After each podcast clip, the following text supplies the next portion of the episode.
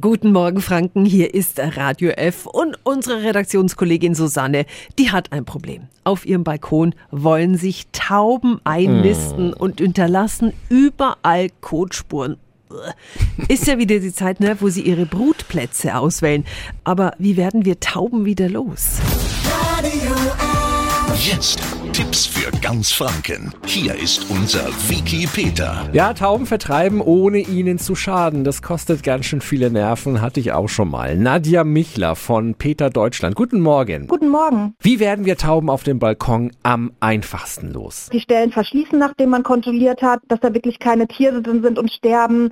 Man kann sie durch ein Katzennetz abhalten, durch Pflanzen, zum Beispiel ähm, Petunien, Lavendel halten viele Tiere fern oder Arnika-Gerüche.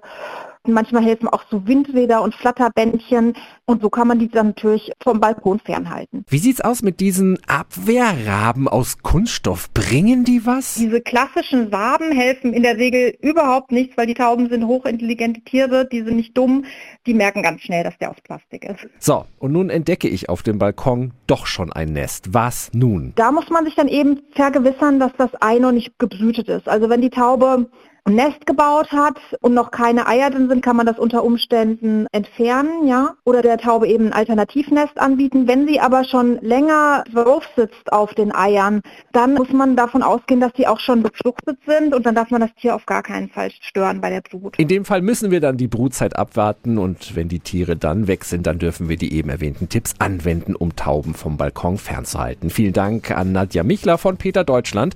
Alle Tipps finden Sie auch nochmal auf radiof.de www.ftf.de. Tipps für ganz Franken von unserem Wiki Peter.